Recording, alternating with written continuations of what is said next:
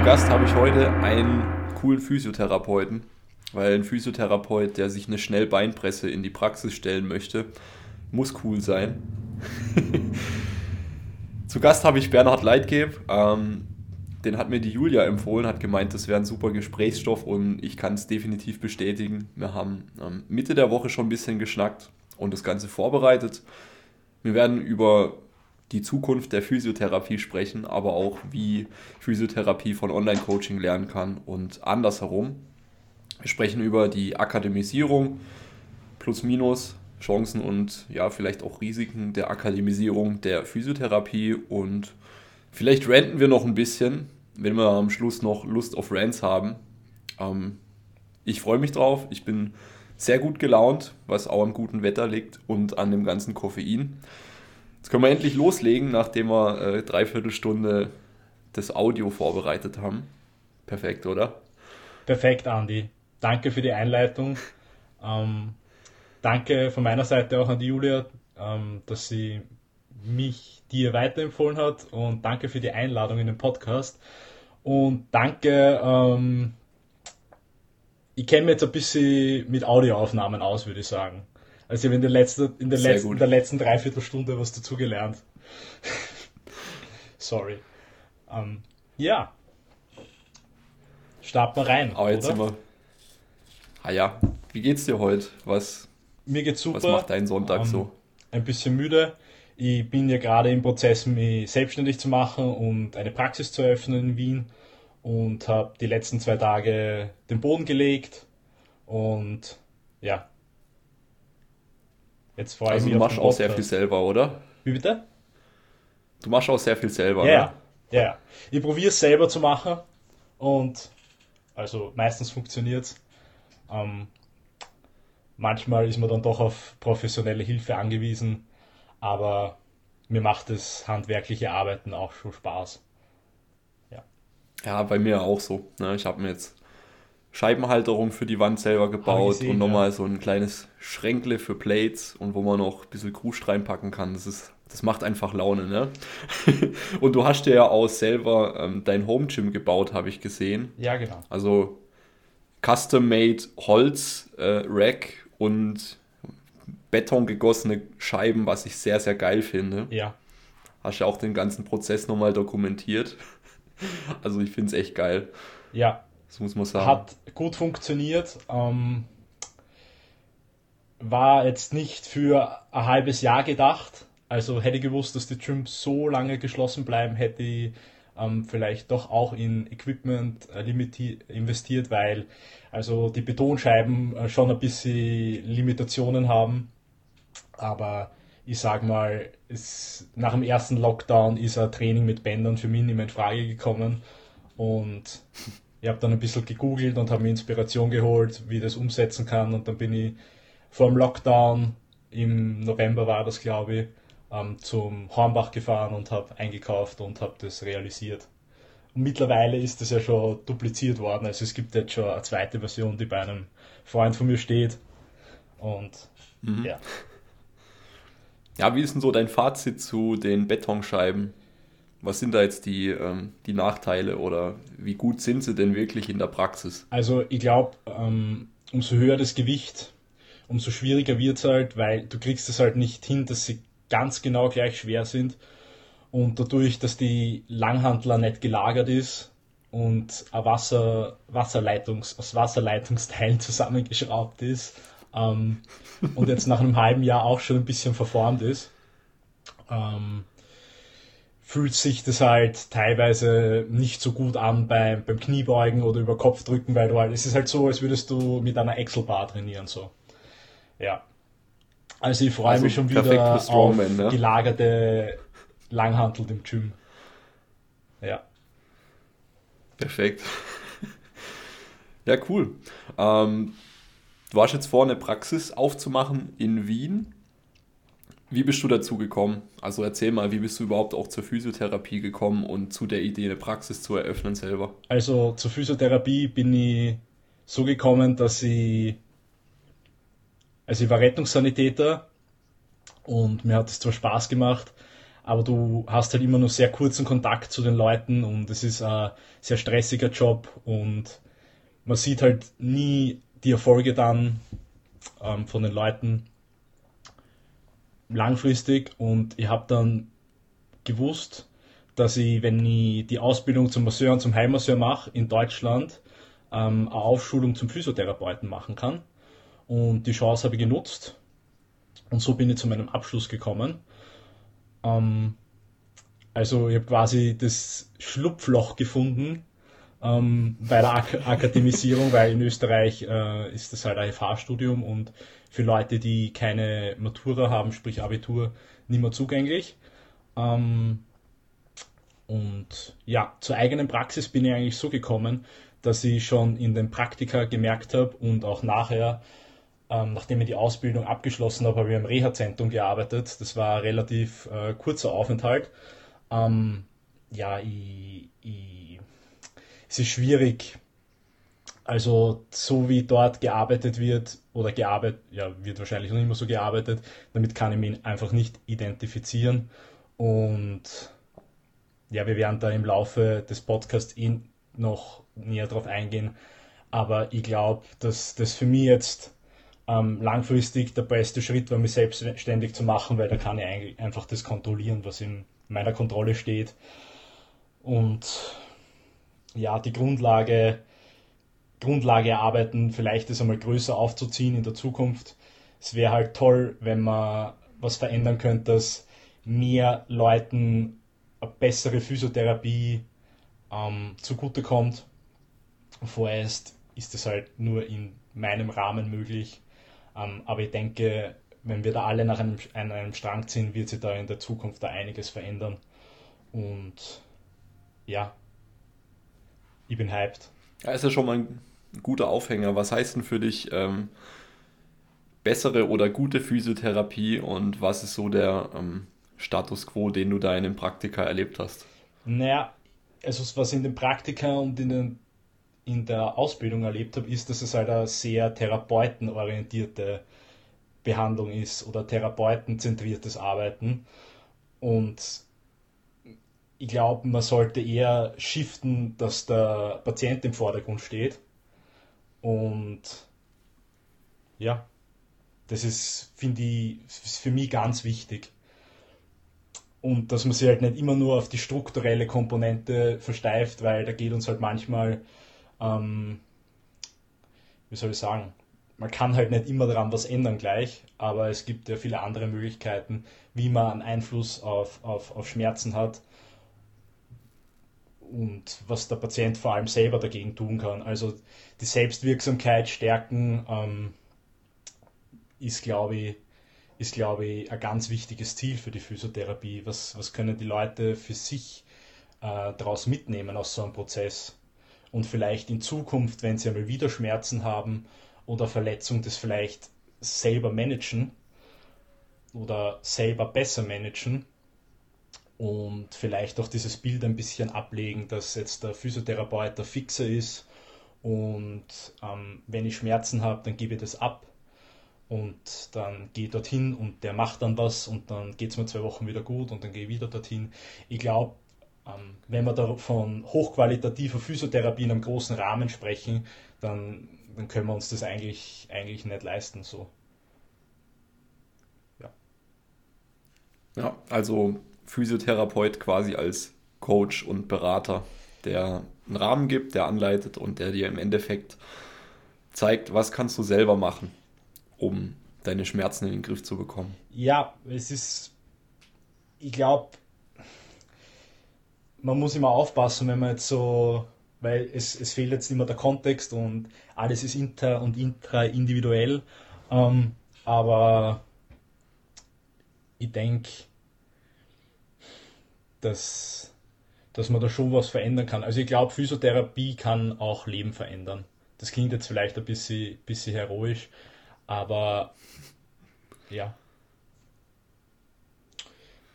Ja, voll. Also ich bin da wirklich 100% bei dir. Das deckt sich ja auch sehr, sehr gut mit den Physiotherapeuten, die ich schon zu Gast hier hatte. ähm, die haben allesamt ähnliche Erfahrungen gesammelt, dass man eben ja in den Praktika sehr viel mit, ich sage jetzt mal, sehr passiven Methoden in Kontakt kommt und die auch nahegelegt bekommen, dass man doch massiert und knetet und Manualtherapie anwendet bei Leuten, die eigentlich einfach nur schwach sind. Ja, und das meine ich jetzt nicht wertend, sondern die sind einfach nur verdammt schwach und deswegen haben sie vielleicht Beschwerden. Ja. Ich glaube, wenn man aus der Fitnessbubble ein bisschen rauszoomt, dann geht es einfach darum, dass die Leute Resilienz gegen den Alltag verloren haben. Was da jetzt die Ursache ist, ist natürlich auch immer unterschiedlich, aber ich glaube, dass, dass sehr oft der aktive Ansatz initiiert ist. Und wir müssen halt aufpassen, in, dass man in einer Gesellschaft, die eh schon äh, sehr viel Angst hat, sehr viel abgibt und sehr, wie soll ich sagen, unaktiv ist, das jetzt nicht nur mit unserer Therapie untermauern, sondern die Leute da heranführen. Und ich glaube, ähm, das hast du im Online-Coaching sicher auch schon gemerkt, dass wenn die Leute anfangen, auf ihre Ernährung, auf ihren Schlaf zu achten und ähm, anfangen zum Trainieren, dass sie da aber in den Leuten verändert. Und ich sehe halt auch eine Möglichkeit ähm, in der Physiotherapie, dass man die Leute in einen aktiven Lebensstil, äh, also an einen aktiven Lebensstil heranführt. Und wenn die dann die Resultate sehen, ähm, das auch langfristig umsetzen, weil um das geht es ja, es geht ja um langfristige Lösungen. Und keine Short-Term Pain Relief ist, ist zwar immer gut und, und nett und so, aber das geht halt um, was kann man langfristig machen, was kann der Patient für sich machen. Und ja, voll. Also die Erfahrung habe ich auch gemacht, also wie du gesagt hast, ähm, dass sich Leute doch sehr stark verändern können, wenn man sie einfach aktiver macht, wenn man sie regelmäßig belastet und sie überhaupt mehr auf ihre Erholung achten und ja. ja, vielleicht sich auch ganz trivial gesagt einfach öfter an der Sonne bewegen. Ja. Das ist ja auch für viele schon ähm, krasses Wundermittel in Anführungszeichen. Und ähm, ich habe jetzt sicher keine statistischen Erhebungen gemacht, aber aus dem Bauch raus würde ich behaupten, dass ja, acht oder neun von zehn Leuten, die bei mir ähm, jetzt zum Beispiel mit dem Personal Training begonnen haben und unspezifische Rücken-Nackenbeschwerden hatten. Das hat sich in der Regel nach relativ kurzer Zeit einfach ja, in Luft aufgelöst. Weil wir einfach ja, ja. ein bisschen Rücken trainiert haben, weil wir vielleicht auch ein bisschen den Schultergürtel und was da drum liegt gekräftigt haben. Also ja. ähm, viele Leute denken ja, dass man immer so ähm, für alles die ultra spezifische Übung und äh, Intervention braucht, dass es besser wird, aber das ist ja, ähm, das ist ja gar nicht der ja. Fall. Also im Endeffekt ähm, ja. hast du Nackenbeschwerden, dann kann ich mit dir Seitheben machen oder Shrugs oder ähm. Military Press, wo du nochmal schön die Schultern hochziehst. Und wahrscheinlich werden alle drei Übungen dir helfen, wenn du davor einfach ähm, gar keine Belastbarkeit in dem Bereich hattest. Ja. Und äh, ja, so wird halt auch immer wieder, denke ich mal, unnötig verkompliziert, wenn man einfach schon mit sehr unspezifischem Training schon ähm, sehr wahrscheinlich eine Besserung erreichen können. Ne? Auf jeden Fall. Auf jeden Fall. Lustig, dass du gerade angesprochen hast, Nackenschmerzen. Ähm, also ich konnte vor drei Tagen den Kopf gar nicht zur rechten Seite bewegen. Und ja, heute geht's wieder. Also ich versuche da immer Ruhe zu bewahren und gestern nach dem Push-Training war eigentlich dann alles wieder. Ich glaube, ich glaube, es ist, da sind wir halt privilegiert, dass wir, dass wir in dieser Bubble drinnen sind oder dass wir uns persönlich dafür interessieren. Ähm, aber wenn ich jetzt den Kopf nicht zur Seite drehen kann und dann zum Arzt gehe und ein MRT verordnet kriege und dann finde ich degenerative Veränderungen in der Halswirbelsäule und ich bin nicht Physiotherapeut oder Personal Trainer, dann wäre es halt gut, wenn ich zum Physiotherapeuten komme, der mich äh, edukiert über mein Schmerzbild, der mir irgendwo eine zeitliche Prognose gibt, wie lange das circa dauert und vor allem mir zuspricht, weil ich glaube, die Leute haben vergessen, dass Sachen wieder besser werden können. So. Und ich hatte das auch. Und das ist halt, Schmerzen sind irgendwie, also sind scary. Und ich habe mir dann auch gedacht, so, weil ich halt gerade in dem Prozess mit der Selbstständigkeit bin und so, ja, man denkt sich dann immer so, was ist, wenn das jetzt so bleibt. Aber bis jetzt ist es ja immer weggegangen, aber ich glaube, dass, dass, dass in Schmerzen auch sehr viel äh, externe Faktoren reinspielen und Glaubensgrundsätze und es hat ja auch jeder in unserer Gesellschaft zu irgendeinem Thema was zu sagen. So, ja. Vor allem, wenn es um Schmerzen oder Rückenschmerzen geht, da müssen die, fühlen sich die Leute immer, wie soll ich sagen, ich weiß nicht, da hört man dann immer so Tipps und, und eigentlich ja. floaten da in der Gesellschaft schon sehr viel Nocebos herum, ja. Aber ja. Ja, absolut. Also man, man kennt es ja, ne? Also, du hast dir den Rücken verhoben oder sowas, was impliziert, dass äh, ja. das Heben schlecht für den Rücken ist, gerade wenn man schwere Sachen hebt. Ja. Oder ja, so gibt es ja extrem viele Sachen, die da in dieselbe Richtung reinspielen. Meine, meine Orthopädie-Lehrerin in der Ausbildung hat immer gesagt, ähm, man soll den, den, die Wirbelsäule nicht als Lastarm verwenden und äh, alle Bodybuilder haben Rückenschmerzen und Stoffen. Alle.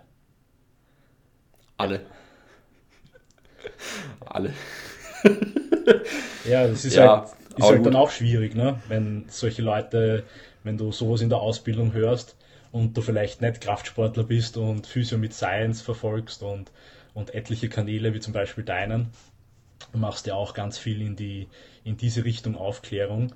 Ähm, ja. Ja, voll. Also wir, wir müssen uns halt einfach, glaube ich, darauf konzentrieren, dass wir bessere Antworten liefern auf die Fragen, die jetzt halt Leute haben, die Beschwerden, Schmerzen oder vermeintliche Fehlhaltungen haben, weil was soll man sonst machen? Ja, obwohl wir auch ganz oft sagen müssen, wir wissen es einfach nicht. Gell? Das ist halt, es ist halt, ja, das, ist das, auch, ist, das ist ja auch okay. Ja, ja, es ist, ist ja auch eine gute Antwort eigentlich. Ja. Also ich, ich kommuniziere das ja auch öfter mal so, dass ich, dass ich keine Ahnung habe, wo jetzt deine Schmerzproblematik herkommt, aber lass uns mal, lass uns mal an den Belastungsparametern was verändern. Vielleicht weniger Intensität, weniger Volumen im Training oder irgendwie eine Variation mal einbauen für ein paar Wochen. Ähm, dann schauen, wie sich's bessert. Ne? Also, Auf jeden Fall. da bin ich auch ehrlich und sage, ja, ich weiß es nicht, wo es herkommt, aber lass uns mal das probieren, lass uns mal dein, deine Regeneration nochmal angucken. Und oft merke ich dann auch, dass, ähm, dass ja, äh, Schmerzen dann öfter auftreten, wenn die Leute stressigere Arbeitsphasen haben oder wo dann so Meetings mit irgendeinem Arschlochchef ähm, bevorstehen, wo man sich dann schon fünf Tage vorher einscheißt auf gut Deutsch. Ähm, also ja, da kann man schon sehr viel machen, auch wenn man gar nicht weiß, was es dann letzten Endes wirklich war. Das ist mir dann wurscht, wenn es der Person besser geht und wir die Erholung und den Stressumgang verbessert haben und vielleicht irgendwas im Training umgestellt. Ich, ich muss es ja nicht wissen, warum. Ich bin ja froh, wenn, wenn das, ähm, das Outcome positiv ausfällt, nämlich dass die Person wieder beschwerdefreier ist oder sogar komplett schmerzfrei wieder trainieren und sich bewegen kann. Darum geht es ja. Geht es dir da selber auch so? Oder hast du das Gefühl, wenn du an höheren oder du bist der Kraftsportler und wirst sicher auch irgendwann einmal eine Verletzung gehabt haben oder, oder Schmerzen, hast du das Gefühl selber, dass wenn du Stress hast, dass du anfälliger bist dafür, dass sie dass, der, dass du so Pain and Niggles entwickelst? Mm, ich würde sagen, ja, auf geht jeden mir, Fall. Geht mir auch so. Also ich merke das, also. wenn, wenn ich Stress habe, äh, dann, dann spüre meine Hüfte oder, oder, oder es ist ja teilweise auch ganz diffus, ja. Und ich merke dann, wenn ich mehr auf mein Daylight, Daylight Exposure achte, wenn ich meinen Schlaf besser ähm, priorisiere, ähm, dann geht das ja relativ schnell wieder weg, eigentlich.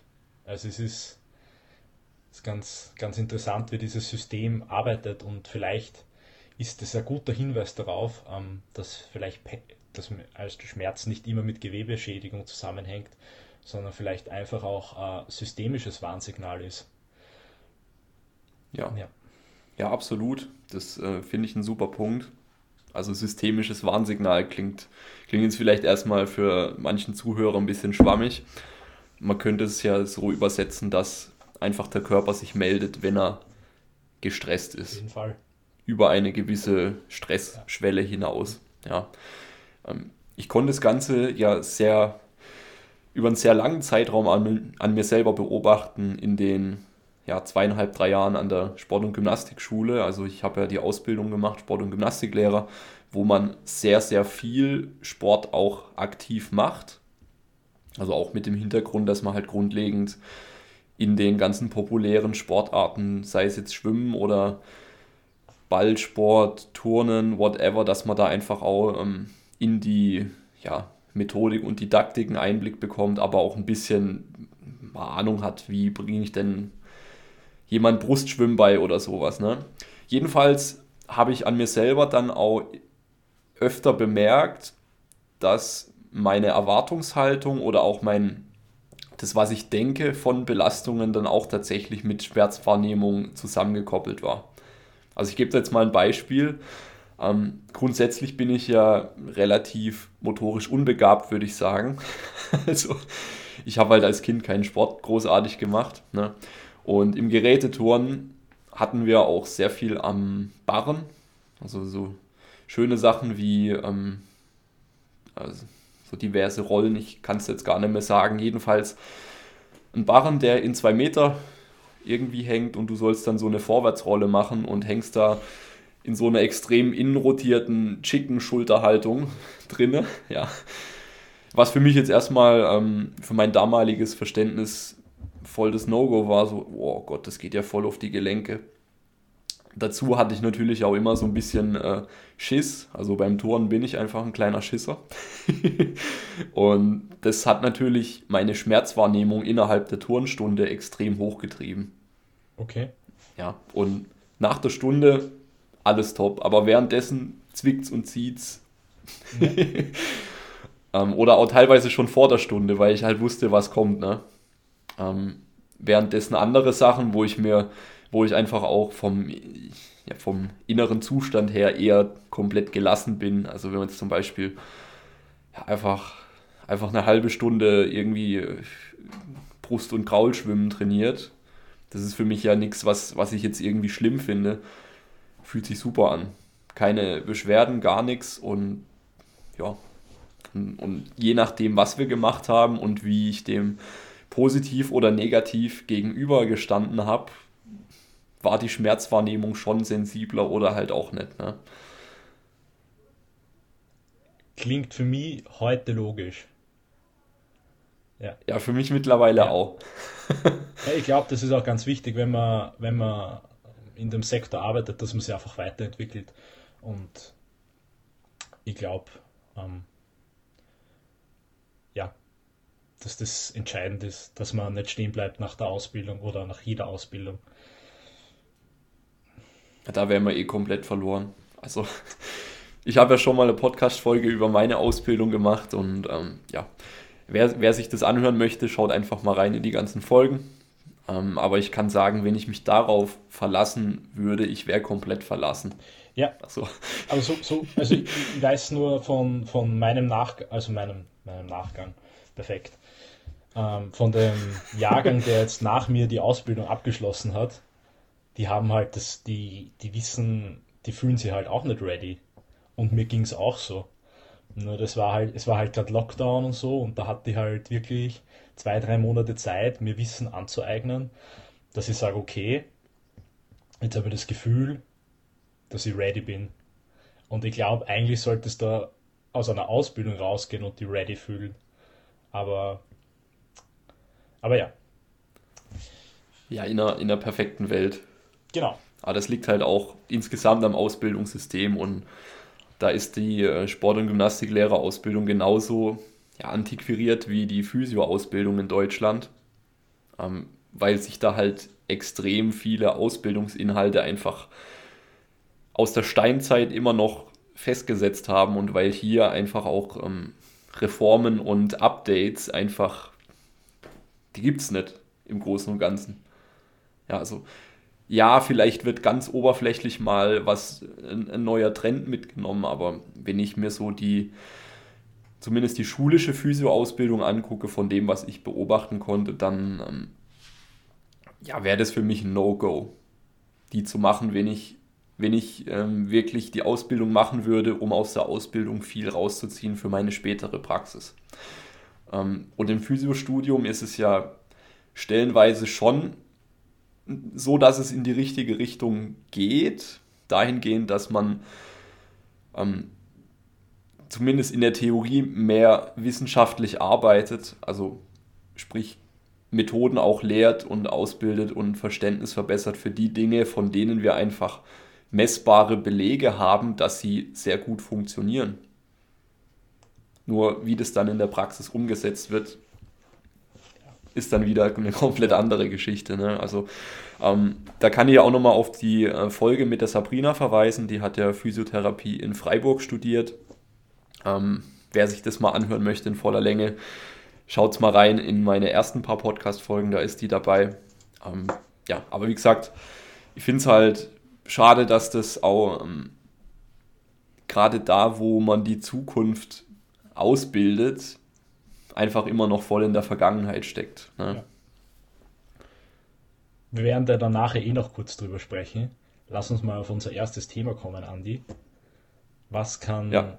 online, also was kann Physiotherapie von Online-Coaching lernen? Genau, das ist ein super Aufhänger. Ähm, sehr, sehr viel, glaube ich. Kommt darauf an natürlich, von welcher Physiotherapie ich jetzt spreche. Also aus welcher, aus welcher Sicht der Physiotherapie ich jetzt ähm, die Frage beantworten möchte, was die vom Online-Coaching lernen kann. Ähm, grundsätzlich gibt es ja schon sehr viele Gemeinsamkeiten, finde ich. Also ein Physiotherapeut, wie auch ein Online-Coach, wie auch ein Personal Trainer ähm, sorgen im Endeffekt dafür, dass Menschen Bewegung lernen und letzten Endes, wenn man das Ganze mal ein bisschen mehr aus der Metaebene anschaut, dann ist unser beider Job eigentlich auch ähm, geplant und zielgerichtet ähm, Stress zu applizieren auf einen menschlichen Organismus. Nicht zu viel, nicht zu wenig Stress, sondern ähm, zum richtigen Zeitpunkt das richtige Maß an Stress sodass wir eine positive Anpassung erwarten können. Ja. Also der einzige Unterschied oder der große Unterschied, kann man jetzt sagen, ist ja, dass der Physiotherapeut eben eine weitere Variable hat, nämlich ähm, ja, vielleicht auch strukturelle Verletzungen. Also wenn wir jetzt zum Beispiel von einer Sehnenproblematik oder so sprechen, da muss der Physiotherapeut halt auch das Training und die Belastung dahingehend anpassen, ähm, was denn der Organismus gerade ähm, verträgt, beziehungsweise in welcher Wundheilungsphase wir uns befinden. Aber letzten Endes machen wir beide relativ ähnliche Sachen. Ähm, ich glaube, was der Physiotherapeut und der allgemeine Physiotherapeut vom Online-Coach lernen kann oder anwenden kann, ist auf jeden Fall das Thema Kommunikation und auch eine positive Allianz einzugehen mit dem Coach oder Therapeuten. Auf jeden Fall. Na? Auf jeden Fall. Ich glaube, du hast jetzt schon ganz viele wichtige Punkte angesprochen. Auch schon vorher, dass äh, physiotherapeutischer Prozess zielgerichtet sein muss, dass es dass Kommunikation im Vordergrund steht, weil das für jeden Prozess irrsinnig wichtig ist. Adherenz ist, ist entscheidend, ja. Bei jedem Prozess. Und ich sehe mich auch eher in der begleitenden Rolle der mit dem Patienten arbeitet und nicht am Patienten arbeitet. Sicher haben äh, passive Interventionen ihren Platz und es gibt vielleicht Therapeuten, die damit besser arbeiten können und manche, die sie halt nicht so drin wiederfinden. Ähm, aber ich denke, die begleitende Rolle und vor allem auch den Körper bei der Wundheilung einfach unterstützen, was dann in diese Richtung geht, was du angesprochen hast, gerade mit den Sehnen, Optimal Loading und so weiter. Das, das dass das eigentlich entscheidend ist. Und gerade was im Online-Coaching-Prozess gut finde, weil ich biete ja Online-Physiotherapie an, ähm, ist eben, dass man ein sehr hochqualitatives Service ähm, anbieten kann. Und ich glaube, dass der, dass der Outcome einfach sehr gut ist. weil du eben jede Woche ein Feedback hast, weil du die Übungen gleich siehst, wenn der Klient sie macht. Ja? Dass diese, diese Tools, dass, äh, dass es ein Tracking-Sheet gibt, dass es Video-Feedbacks gibt, dass es einen Check-in gibt, das, das unterstützt auch einen stationären Prozess irrsinnig. Ja, also wenn zum Beispiel mir jetzt bei mir, bei mir in die Praxis kommt, denke ich, denke ich, dass man im Jahr 2021 ähm, dass man Video-Feedbacks äh, schon nutzen kann. Ist ja auch für den, für, den, für den Patienten gut, wenn er sein Heimübungsprogramm abfilmt und dann via WhatsApp ein Feedback dazu bekommt und nicht eine Woche glaubt oder sich unsicher ist, ob er jetzt die Übung richtig macht oder falsch macht, ob das jetzt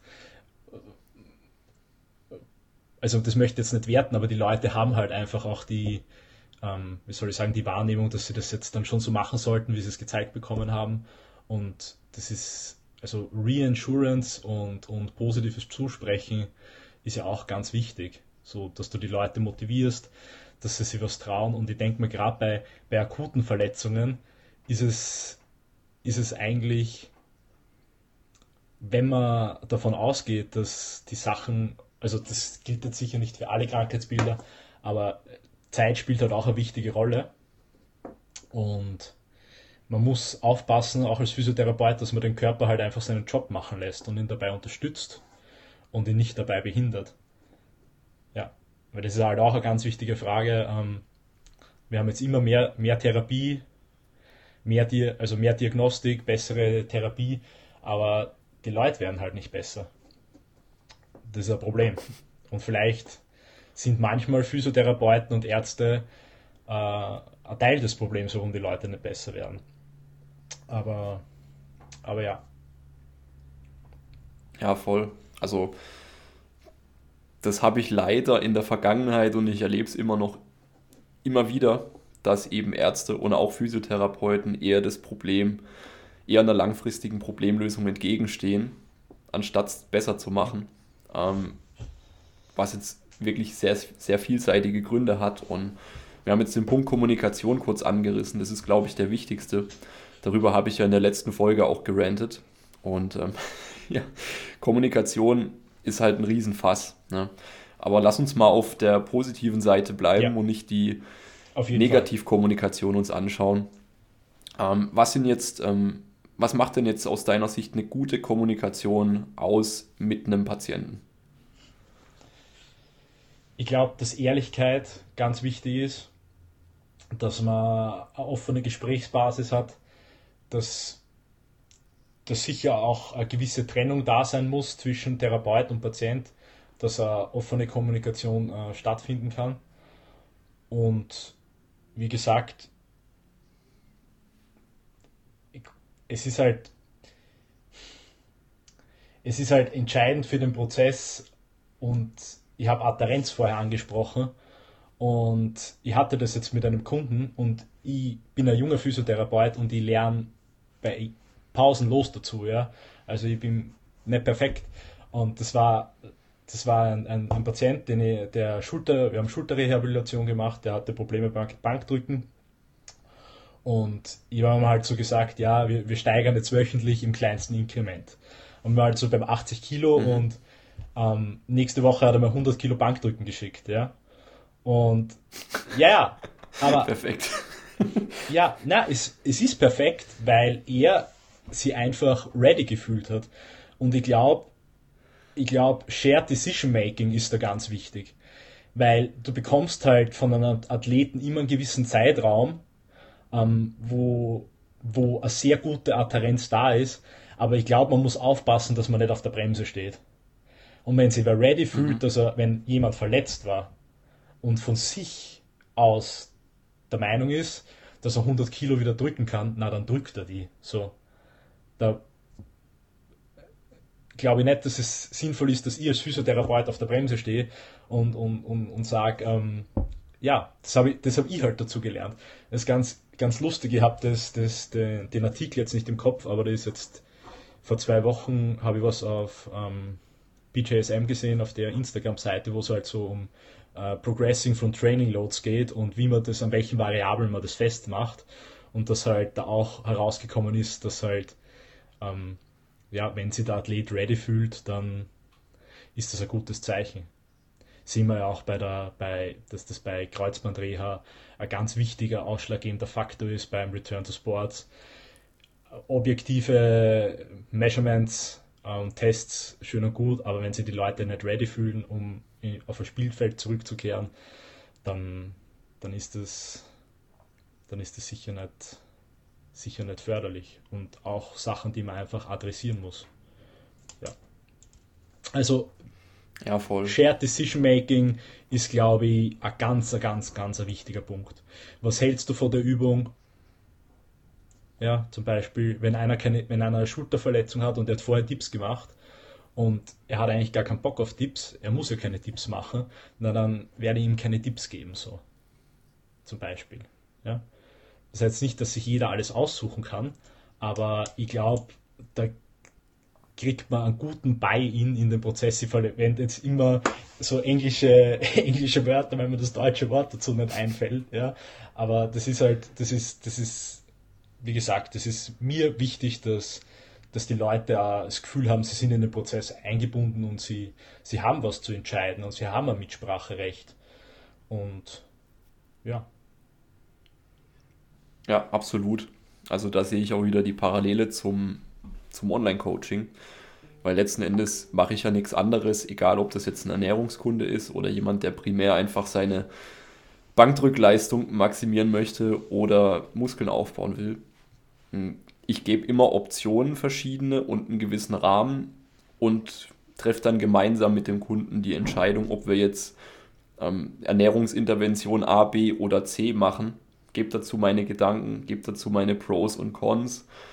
Aber im Endeffekt geht es ja darum, eine individuelle Lösung zu finden und das, das ist ja das Entscheidende. Ja. Auf jeden Fall. Wenn einer, wenn, wenn ein Trainee nicht Upper Lower trainieren will, sondern Push-Pull-Legs, dann und der eine Split mehr Spaß macht als der andere, dann ja, oder wenn jemand gern Pro Split trainiert, dann soll er doch Pro Split trainieren, wenn es ihm, ihm taugt. Ich glaube, das. Aber dann, aber dann wird der Pro Split auch ein bisschen noch optimiert. Dass man am Pushtag noch ein bisschen Quads trainiert auf und so weiter. Fall, natürlich. Aber auf jeden Fall, das ist, glaube ich, glaube ich, wie gesagt, ist für, ist für den Prozess ganz wichtig, dass man das Gefühl hat, man wird eingebunden und ja, Genau. Also ein weiterer Vorteil, der mir jetzt noch so einfällt für eine Online-Physio-Coaching, äh, Reha, wie auch immer wir das jetzt nennen, ist auf jeden Fall auch der Zeitfaktor. Also wie viel Zeit du ähm, in eine Person investieren kannst. Ja. In der klassischen Physiotherapie haben wir in Deutschland in den allermeisten Fällen 20 Minuten, was verdammt wenig ist. Wenn ich, wenn ich mir überlege, wenn ich äh, mit manchen Kunden, bevor wir überhaupt das erste Training machen, mindestens mal eine halbe Stunde gesprochen habe. Was sind denn die Erwartungen, Ziele, Wünsche, ähm, vielleicht auch Verletzungsgeschichte und dergleichen. Wo kommst du mit 20 Minuten hin? das ist ja, ähm, ja, das ist Wahnsinn, aber, aber kein guter Wahnsinn. Auf jeden Fall. Ähm, habt ihr im Reha-Zentrum auch so, da war es so eine halbe Stunde aber ist halt auch schon knapp und ich glaube, das, das, das Problem ist, wenn du jedes Mal einen anderen Therapeuten hast, das ist schon schwierig, dann der Patient kann sich den Therapeuten nicht aussuchen, so. Das mhm. finde ich, find ich halt auch schwierig, dass manche Leute matchen halt auch einfach nicht und man sagt dann immer, ja, man kann im Team das besprechen und so, aber in der Realität ist für sowas in einem Reha-Zentrum äh, keine Zeit und kein Platz. Und ich glaube, die Leute stumpfen auch mit der Zeit einfach ab, ähm, wenn sie dort arbeiten. Also ich hab's, also ich hab, ich, ich hätte schon noch länger ausgehalten, es ist dann gesundheitlich was dazwischen gekommen, aber das soll es jetzt nicht gehen. Aber, aber ich hätte mir nicht vorstellen können, dort länger als ein halbes Jahr zu arbeiten. Das war so das, das ist ein Wahnsinn. Ja, und es ist, es ist, es ist, es wird halt, wenn wir immer darüber sprechen, wie komplex Physiotherapie ist und Training, es wird halt einfach den Leuten nicht gerecht, so. Und ich hatte da mal eine Patientin und die haben halt so ein Heft, wo immer drin steht, was der letztens mal gemacht hat. Und da stand dann irgendwas drinnen wie ISG mobilisiert. Und ja, da muss man halt schon mal durchatmen. Und dann habe ich sie halt einfach gefragt, so, was ist jetzt ihr Problem? Und, und also nicht, ich habe es jetzt nicht, nicht so gefrontet, aber, aber sie, sie, sie hat halt, die hat halt gar keine Ziele gehabt, die hat jetzt nicht einmal so gewusst, was sie da jetzt auf der Reha genau macht. So. Und die war dann ein paar Mal hintereinander bei mir. Wir haben halt dann gearbeitet, dass sie wieder ohne Rollator gehen kann. Und ich kürze das Ganze jetzt ein bisschen ab. Äh, zum Schluss hat sie mich gefragt, ob, und ich habe nie gesagt, dass sie jetzt trainieren gehen soll oder sonst irgendwas. Ich bin mit ihr eigentlich, wir haben immer nur an der Weiterung der Gehstrecke gearbeitet und ich habe ihr halt ein Heimprogramm erstellt, was sie halt machen mhm. kann zur Kräftigung. Und zum Schluss sagt sie so zu mir, ähm, ja, sie meldet sich jetzt da im Fitnessstudio an bei ihr im, im Dorf und, und, und geht mit ihrer, mit ihrer Schwiegertochter trainieren und, und ja, und die hatte auch äh, Operation an der Lendenwirbelsäule und für die war einfach das Problem, die hat in einem sehr ländlichen Ort gewohnt, hatte ein Gasthaus und die hat sie halt mit dem, wollte mit dem Rollator nicht mehr rausgehen. Und das hat in diesem ganzen Reha-Prozess, hat das nie wer aus der herausgeholt, dass das, das, dass das ein Problem ist. Die war, die ist operiert worden und ist dann nur mehr mit, der, mit dem Rollator in der Wohnung herumgefahren. Die war gar nicht mehr draußen. Und natürlich atrophierst du dann, wenn du nicht mehr rausgehst und nur mehr, nur mehr mit dem mhm. Rollator herumläufst. Ähm, und dich vielleicht, vielleicht von einer so behandelt wirst, als könntest du nicht mehr. Ähm, ja, ist halt cool, wenn man dann auf ihn trifft, der, der einem vielleicht Hoffnung macht und die Leute da wieder abholt und ihnen zeigt, so, hey, das ist ja das Coole bei Training. Es finden ja vor allem am Anfang relativ schnell Adapt Adaptationen statt. Ja? Und es passiert ja was wenn man das ISG mobilisiert, da passiert ja relativ wenig, so langfristig und kurzfristig, außer halt äh, Input aufs Nervensystem und ja. Gut, kleine, kleine Geschichte von meiner Seite. Finde ich aber ganz Absolut, aber, aber so. Toll. Es ist ja so genau Geschichte. diese kleinen, schönen Geschichten sind es ja, die wir einfach öfter erzeugen müssen in der ja. Welt, damit es ja besser wird. Von dem her ähm, immer cool, auch solche persönlichen Anekdoten zu hören. Ja. Ähm, die Sabrina, die ja auch im Podcast war, hat eine ähnliche Geschichte gehabt. Ähm, war auch ganz cool, dass, da sehe ich sehr viel Parallelen, wo es eben auch um ja, einen älteren Mann ging, der in der Hocke mit den Kindern spielen wollte und dann hat man halt an ihm einfach nur ewig lang rumgedehnt und sie hat dann, sie hat den Patient dann mal übernommen gehabt, mit ihm einfach Kniebeugen letzten Endes gemacht und die Range ja. of Motion immer weiter vergrößert und alles und und der hat so eine Lebensqualität bekommen ja. dadurch. Durch so cool. triviale Dinge wie mach einfach dein Squat. Ne? Ja. Also ich werde mir die Episode mit der Sabrina auf jeden Fall anhören. Ich habe es mir jetzt schon aufgeschrieben. Ähm, ich kenne die noch nicht, aber es ist sicher sehr interessant. Und es ist, ich glaube, es sind gerade die Leute, die so das Gefühl haben, oder so diese ältere Gesellschaft, ähm, die wollen total, denen taugt dieser aktive Ansatz. Also bis jetzt hat nur, also ich weiß nicht so, wenn du halt immer gesagt bekommst, was du alles nicht kannst und, und, und, und nicht mehr machen sollst vor allem, ja, ist halt schwierig.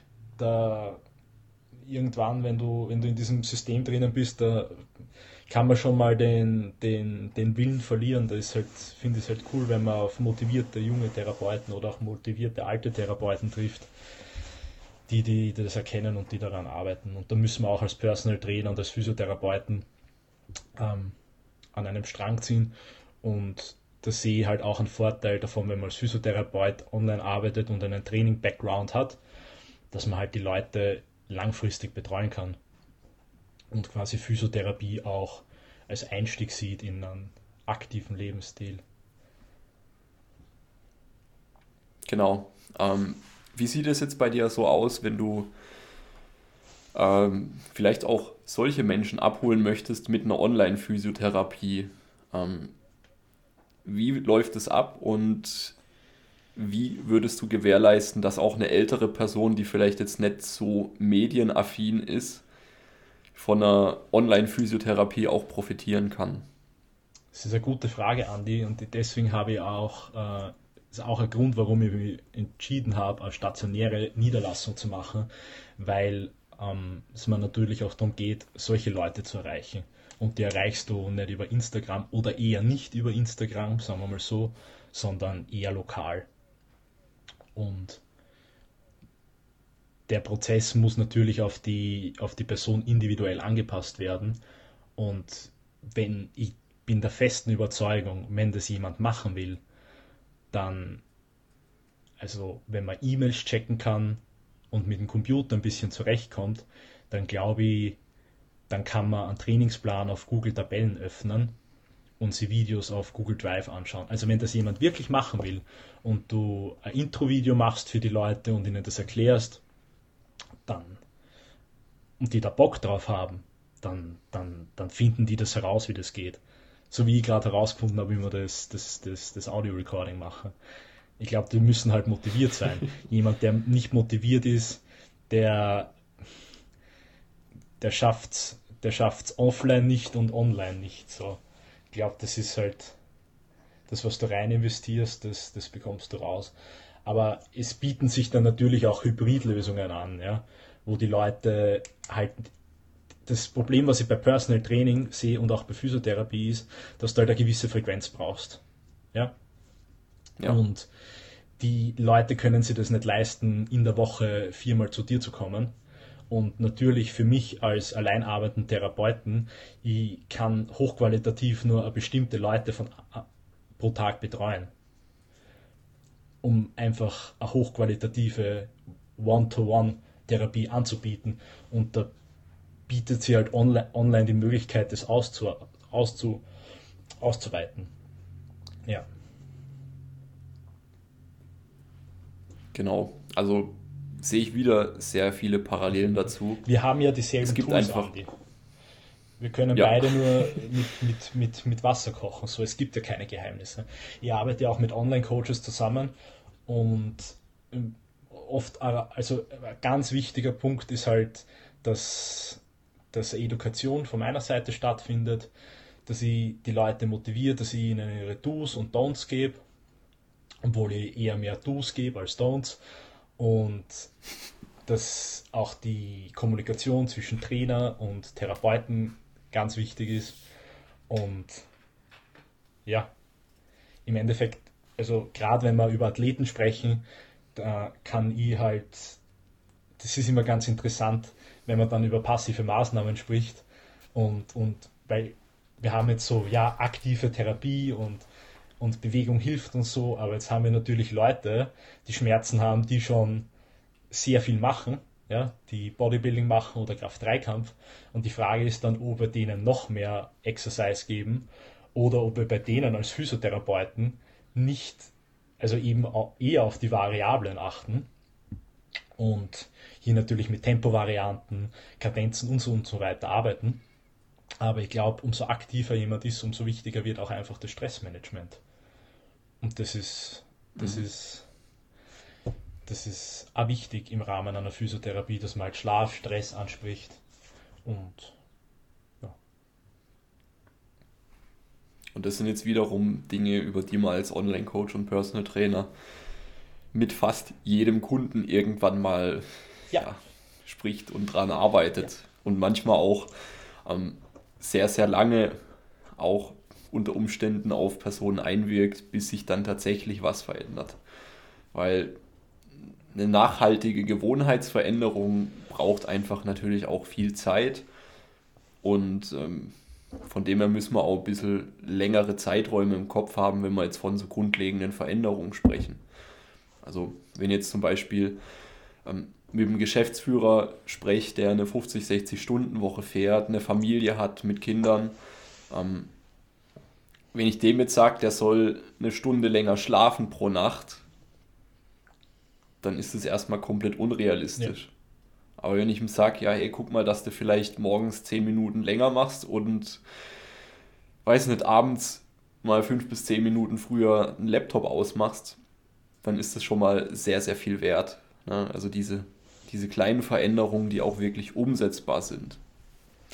Ähm, ja, und dass man die Leute eben nicht überfordert mit dem theoretischen Optimum, das wirst du sicher auch mhm. kennen. Ähm, wenn man es mit der Brechstange versucht und von jetzt auf nachher alles umwerfen möchte, dann wird es wahrscheinlich nur sehr kurz funktionieren und dann vielleicht sogar schlägt das Pendel ins Gegen, also ins Gegenteilige aus. Und dann haben wir den Salat. das ist halt auch dein Job als Physio oder sagen wir jetzt einmal als Coach, ähm, den Prozess so zu gestalten, dass die Leute das meiste herausholen können. Und es muss ja nicht immer, wie soll ich sagen, es muss ja nicht jeder auf der Bühne oder auf der Plattform landen. So, die, das ist einfach nicht das Ziel von den Leuten, sondern es geht darum, was kann man in den Alltag integrieren, dass, dass es besser wird und nicht nur mehr Stress oder ja. Aber so Gewohnheiten. Und, und, und Habits implementieren. Gibt es ja, ist ja schon cool, wenn du zum Beispiel eine Buchempfehlung aussprichst. Wenn jemand was verändern will und du empfiehlst ihm ein Buch oder, oder sonst eine Quelle oder gibst ihm Tipps oder schickst ihm eine Meditations-App oder so, das, das kann ich, also das ist für mich in einem Online-Setting, die Leute haben meine Nummer und schreiben mir auf WhatsApp und dann schicke ich ihnen das rüber. Das geht halt fix so. Ist cool. Und halt direktes Feedback so. So kurz, ein Voice ist ja relativ schnell gemacht so. Machst dein Heimübungsprogramm, filmst das ab, schickst das dem Physio, und kriegst gleich äh, ein Feedback dazu. Das ist ja, ist cool. Das ist cool und da können sich extrem viele Kollegen einfach ja, von Menschen wie dir eine Scheibe abschneiden. Ja, man muss halt das, was du investierst als Therapeut, das bekommst du halt auch zurück. Hoffentlich. ja. Also schick. Ja, aber du hast schon, du hast, du hast schon recht. Also auch als du vorhin gesagt hast, viele Therapeuten sind einfach abgestumpft. Ähm, das das trifft es auch ganz gut, denke ich, weil ähm, ja, man findet sich halt damit ab, so, man macht, was man gewohnt ist und das ist dann halt einfach so die, ich sage jetzt mal extra mit so einer pumpigen Stimme, das ist halt so die, das ist die Arbeit. Ne? Ja, du, aber genau, du passt dir halt an den Umfeld an. Da gibt es ja dieses Experiment mit den, mit den mutigen Mäusen und den schüchternen Mäusen. Und wenn du eine schüchterne Maus zu den mutigen gibst, dann wird es eine mutige Maus und wenn du eine mutige nimmst und zu den schüchternen gibst, wird es eine schüchterne. Also wir, und dein Umfeld prägt dich so. Und das ist natürlich, wenn du als energischer Physiotherapeut äh, in ein Reha-Zentrum kommst und dann bist du in deinem Behandlungsraum heißt Massage 8, ähm, wird halt schon schwierig. Und es gibt eine Kraftkammer mit veralteten Geräten, die immer belegt ist. Und ja, du kannst mit den Leuten nicht mal am Boden gehen, weil es keine Matte gibt oder so. Ja. Ich meine, da kann man schon drum herum arbeiten. Aber ich denke mir auch, ähm, dass ja, man, die Leute merken das ja auch so. Und machst Physiotherapie und dann bist du im selben Raum wie der Masseur. Ähm, ja, sehe kritisch. Ja, dieses das Scheißbild müssen wir loswerden langfristig. Auf jeden Fall. Aber gut, äh, ich denke, das Fass, lass uns mal zumachen. Ja. Ähm, gehen wir mal zum nächsten, zum nächsten Thema, was wir uns vorbereitet haben, nämlich die Akademisierung der Physiotherapie. Ähm, das habe ich ja auch schon in anderen Folgen besprochen gehabt. Ähm, also kurz gesagt, Akademisierung bedeutet ja, dass der Beruf des Physiotherapeuten an ein Studium geknüpft wird und wie das jetzt in Österreich der Fach ist, äh, der, der Fall ist, dass man es an der Fachhochschule studiert, um eben physiotherapeutisch arbeiten zu können oder wie du über ein Schluck, Schlupfloch gehen zu müssen. Ähm, versus in Deutschland haben wir immer noch keine Akademisierung es kommt so ein bisschen die Debatte auf, ob das jetzt sinnvoll ist. In ganz, ganz vielen anderen europäischen Ländern haben wir das schon sehr, sehr lange als Standard. Wenn ich jetzt zum Beispiel an die Niederlande denke oder an skandinavische Länder, da ist der Physiotherapeut insgesamt ja auch in der Medizin oder ich sage jetzt mal Gesundheitsbranche deutlich höher gestellt als bei uns. Im Ansehen auch letzten Endes. Auf jeden Fall. Ähm, wie sind denn jetzt, was sind denn jetzt so deine Gedanken zur Akademisierung?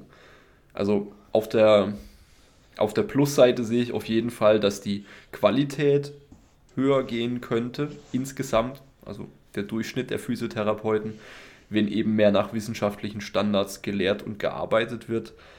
Ähm, auf der anderen Seite muss man natürlich auch sehen, dass dadurch eben auch gewisse Menschen von der Physiotherapie ausgeschlossen werden, die eben kein Abitur abgeschlossen haben oder wie man bei euch sagt, Matura. Ja. Ne? Also ich muss gleich sagen, also ich habe nicht studiert, ich weiß nicht, was auf der FH unterrichtet wird. Ich habe mit ähm, im Reha-Zentrum mit Leuten natürlich zusammengearbeitet, die das Studium auf der FH gemacht haben. Und ich weiß nicht, ob das die besseren Physiotherapeuten waren. Also das, also ich, ich möchte das jetzt auch nicht werten, ähm, aber ich habe von denen einfach sehr viel auch Nocebos gehört, gerade in der Kraftkammer. Und ich denke, dass ich, ja, Akademisierung ist halt schön und gut, aber ich glaube, es hat sich von den Lehrinhalten jetzt nicht viel geändert, weil nur wenn man ein bisschen Wissenschaft arbeitet, wird man halt kein besserer Physiotherapeut so. Ja? Ähm, also ich habe den, den Eindruck, was ich habe von der Physiotherapie und was ich auch teilweise von, auf Instagram sehe von Leuten, die als in ihrer Bio BSc stehen haben, Bachelor of Science und dann sehr oft äh, die Cuppinggläser herausgeholt werden. Das sehe ich halt dann kritisch. Gell? Ich sehe das auch kritisch, wenn Ärzte Akupunktur anbieten, weil ich glaube, so Medizin ist eigentlich ganz cool, wenn es evidenzbasiert ist.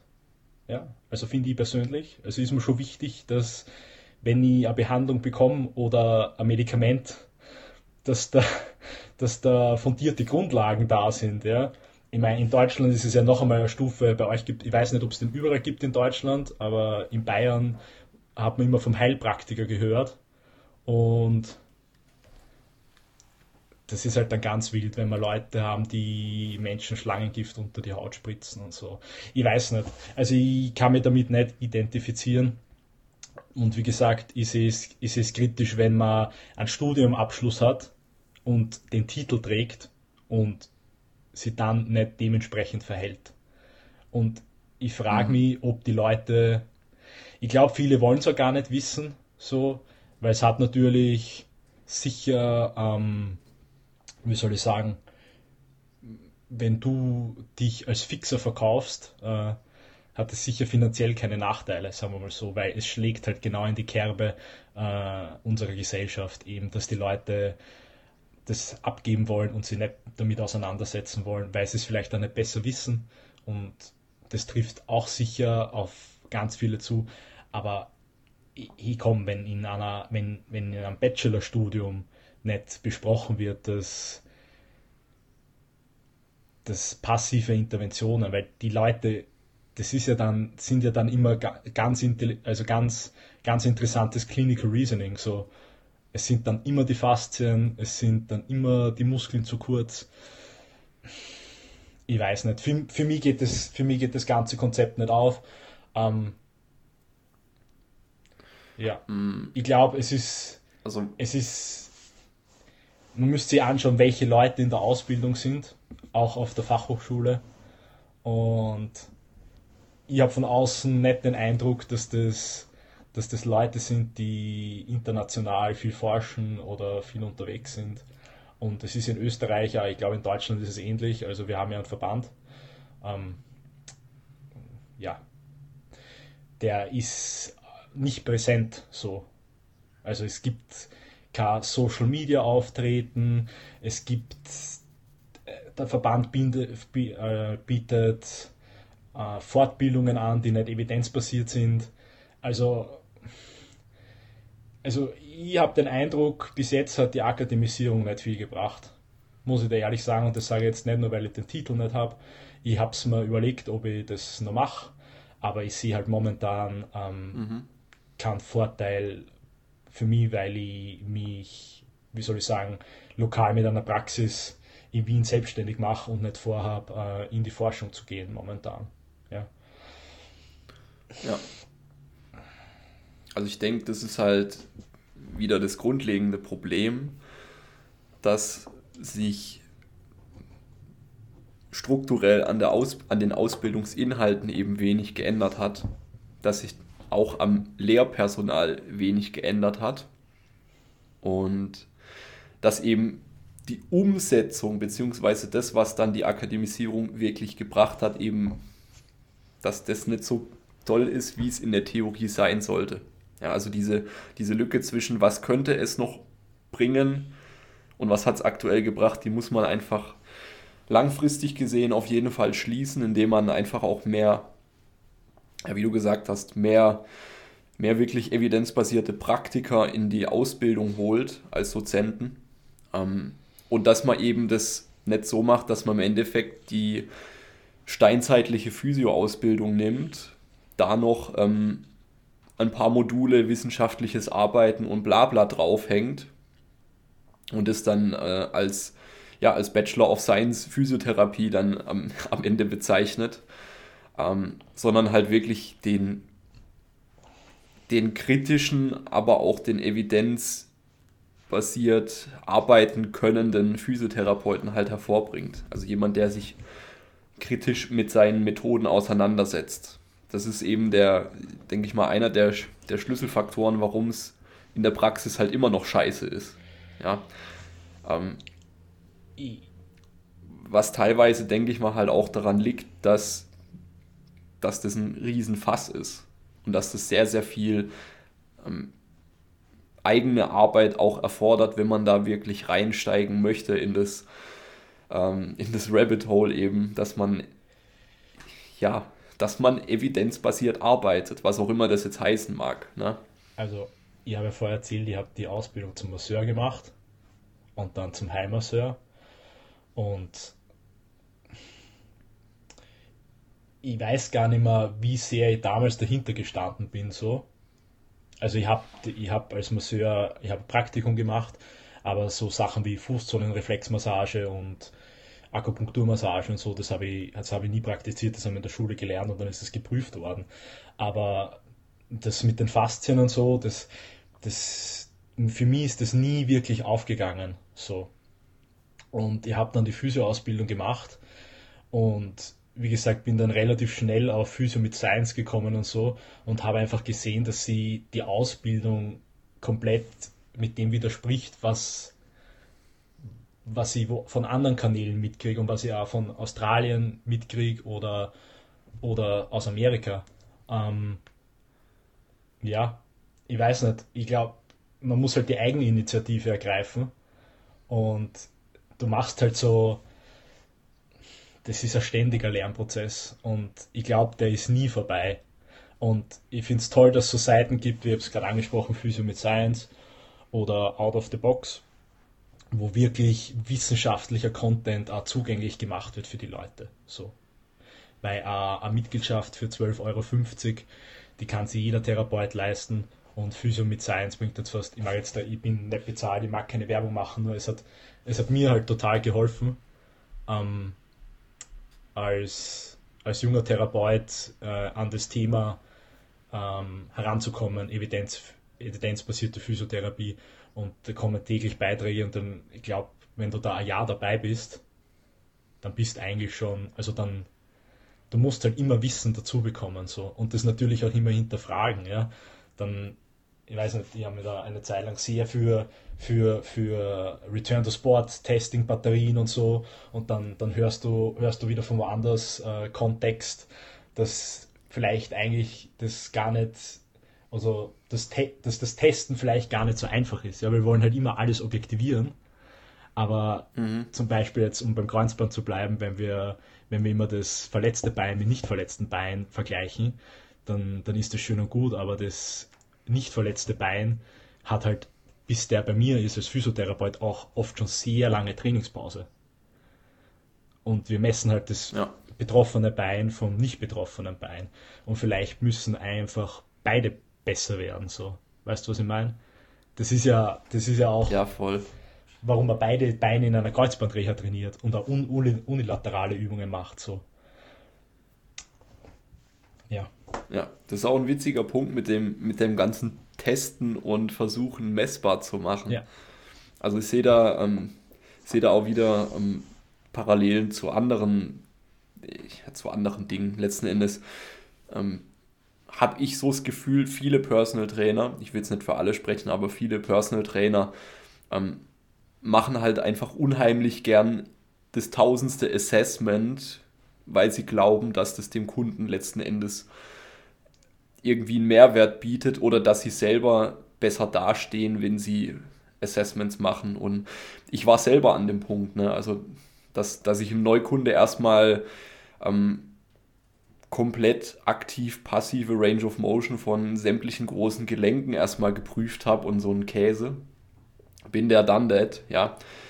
Was hat es am Ende gebracht? Weiß ich nicht. ähm, und wir wissen ja jetzt zum Beispiel auch vom äh, FMS, also ich glaube Functional Movement Screen heißt das Ganze. Also kurz gesagt, das ist halt so ein so eine Bewegungsmetriktest, wo man im Endeffekt versuchen möchte, Bewegungsqualität zu messen und ein Stück weit auch Verletzungswahrscheinlichkeiten hochzurechnen. Ähm, aber wir wissen ja jetzt mittlerweile aus der Wissenschaft, dass, ähm, dass so ein Test einfach null Aussagekraft hat. Ja, Trotzdem wird er weiterhin, wird er weiterhin unterrichtet und gelehrt und genutzt. Also ich, ich sehe das halt insgesamt kritisch, äh, wenn man einfach Assessments macht, um Assessments zu machen. Ja, wenn man in der Zeit auch was Besseres machen könnte. Ja, ich, ich habe mich jetzt, ich habe mich für die Praxis für so ein Kraftmesssystem interessiert und, und die Jungs, die das, die das machen, die vermarkten das halt auch so. Und gerade wenn wir über Prognose vom Verletzungsrisiko äh, reden, müssen wir halt auch als Therapeuten und als Trainer aufpassen, dass wir da keine Nocebos kreieren. Weil, okay, wenn Dorsalextension im Sprunggelenk ein Risikofaktor ist für, für Verletzung der unteren Extremität, dann glaube ich, kann man das relativ einfach mit einem Trainingsplan äh, integrieren und dem Athleten einfach Wadenheben geben.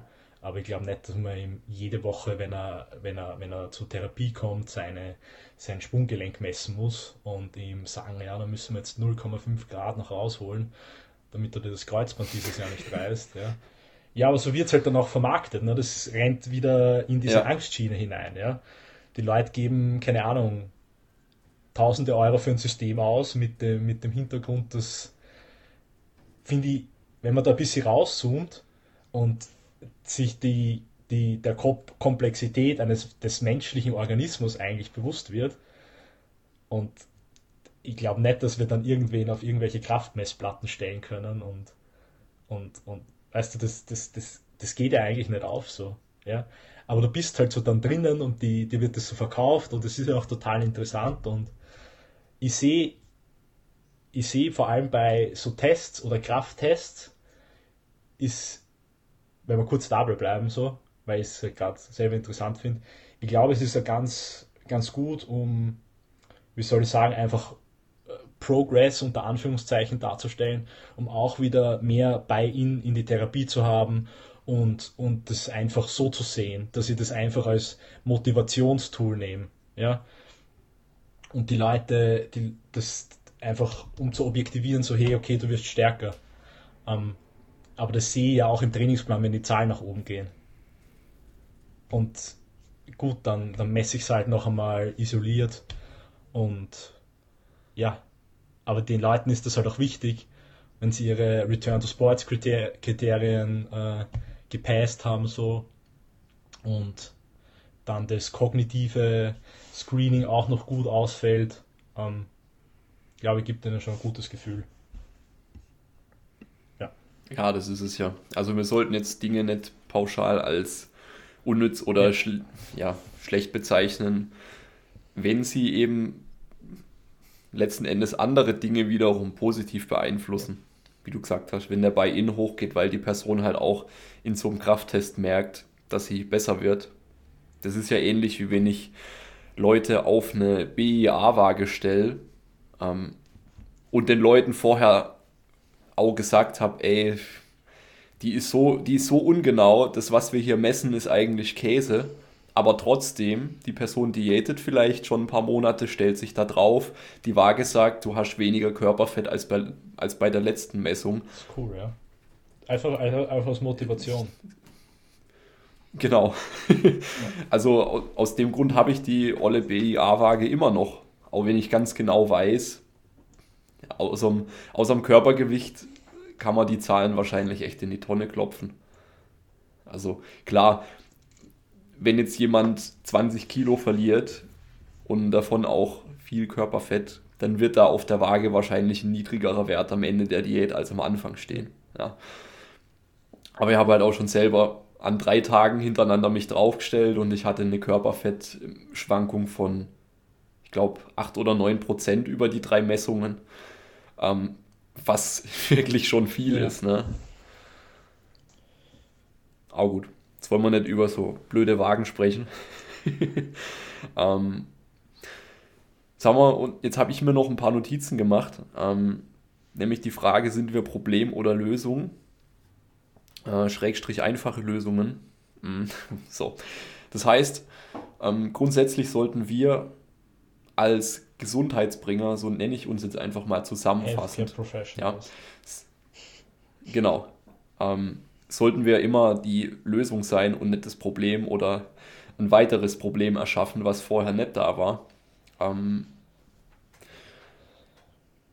was glaubst du, kann da vielleicht auch ein Physiotherapeut von einem Personal Trainer oder Online-Coach noch mitnehmen? Hm.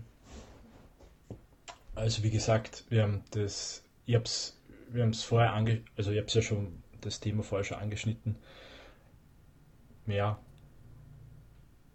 ich denke, das zielorientierte Arbeiten ist, das ist im Personal Training so, es gibt ein klares Ziel, ich möchte das und das und dann und dann erreichen. Ich glaube, das kann man sicher vom Personal Training noch mitnehmen. Und ja, ich glaube,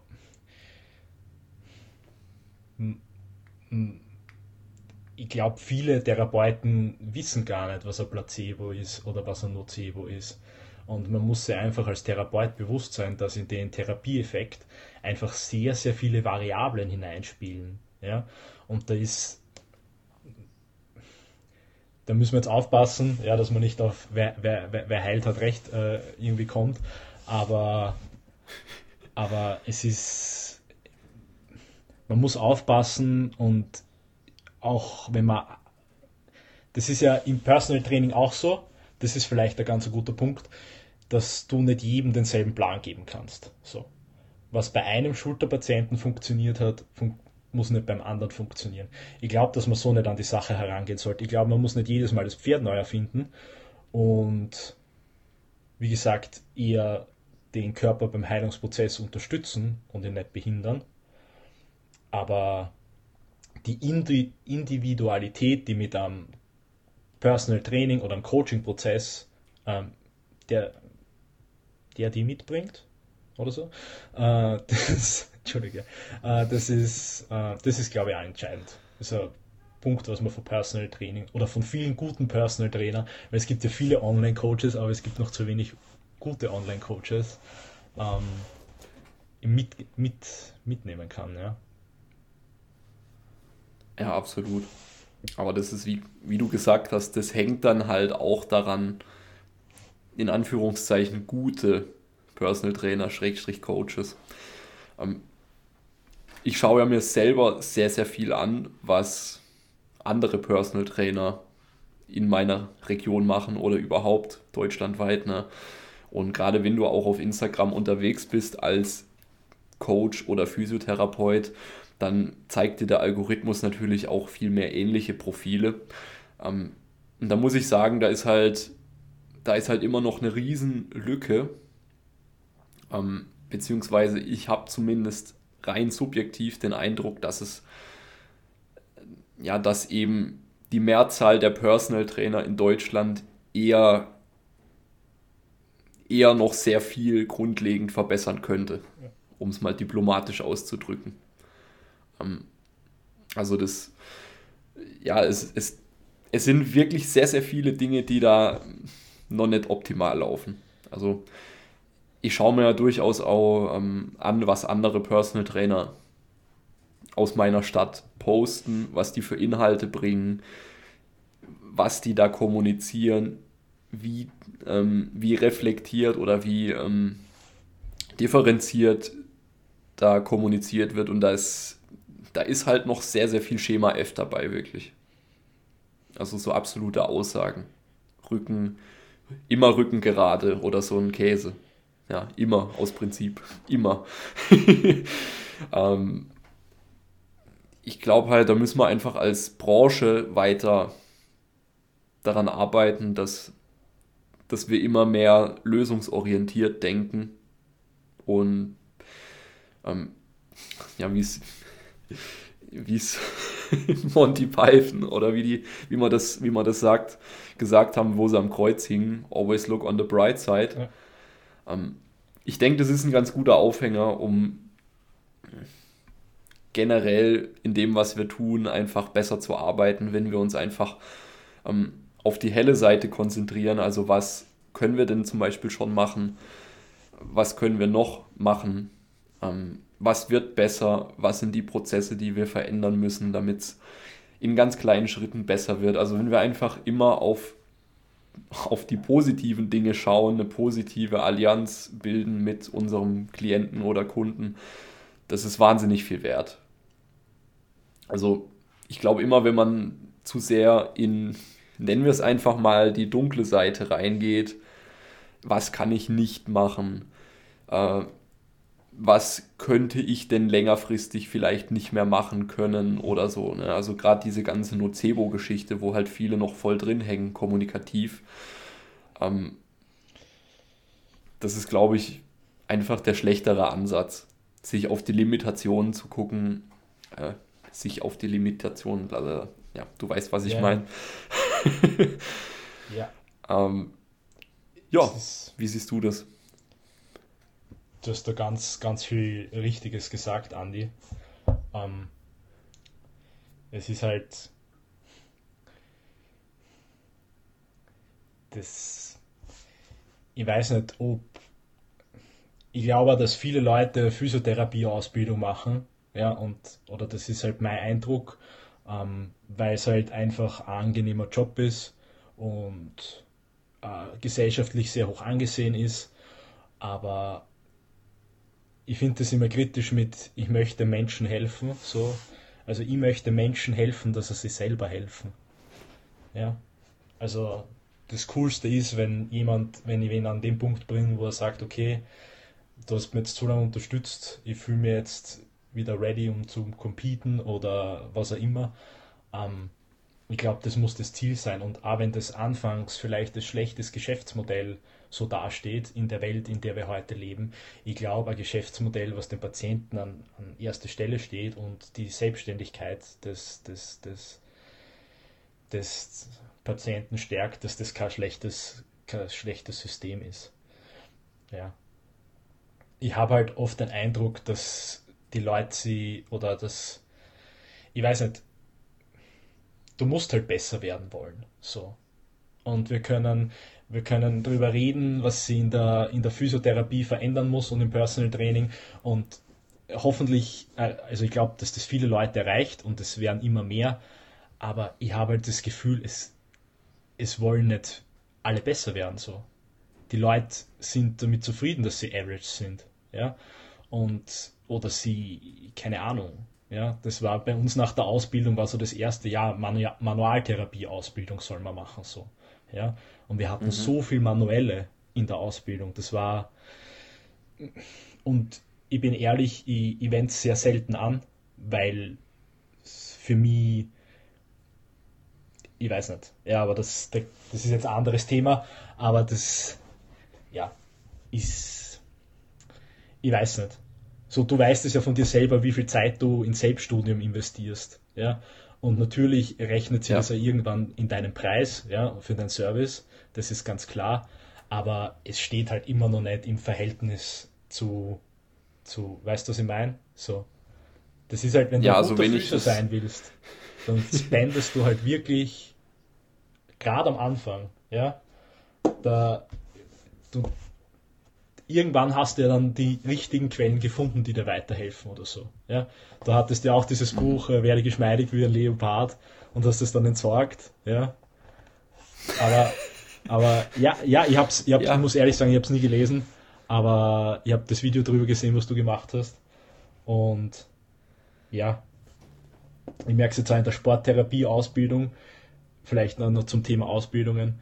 Die Leute machen eine Sportphysio-Ausbildung, äh, weil sie sich halt mit, äh, mit Krafttraining und aktiver Therapie besser, also, also weil sie damit auseinandersetzen wollen. Ja, ja da brauche ich keine Ausbildung machen, da kann ich mal ein Buch kaufen und einfach einmal trainieren gehen. Ja, und, ja oder, oder direkt einen Coach ja, holen. Genau. Das wäre der schnellste Weg. Ja. Aber ich weiß nicht, das wollte ich nur fragen, gibt es Personal Trainer, die nicht trainieren? Gibt es sowas? Ich habe so den Eindruck, sowas gibt's. Weißt du, was ich meine? Mhm. So. Kurzer Spoiler, ja, die gibt's. Die ganze Antwort und die ganze Wahrheit gibt's dann in Teil 2 der Folge, die nächste Woche erscheinen wird. Also einfach wieder reinhören. Wir sprechen weiterhin auch über die schwarzen Schafe in der Gesundheits- und Therapiewelt und was wir alles tun können, damit es besser wird. Also es wird eine sehr, sehr interessante, aber auch unterhaltsame weitere Rant-lastige Episode die nächste Woche kommt. Also hör wieder rein. Ich danke dir. Bis dann.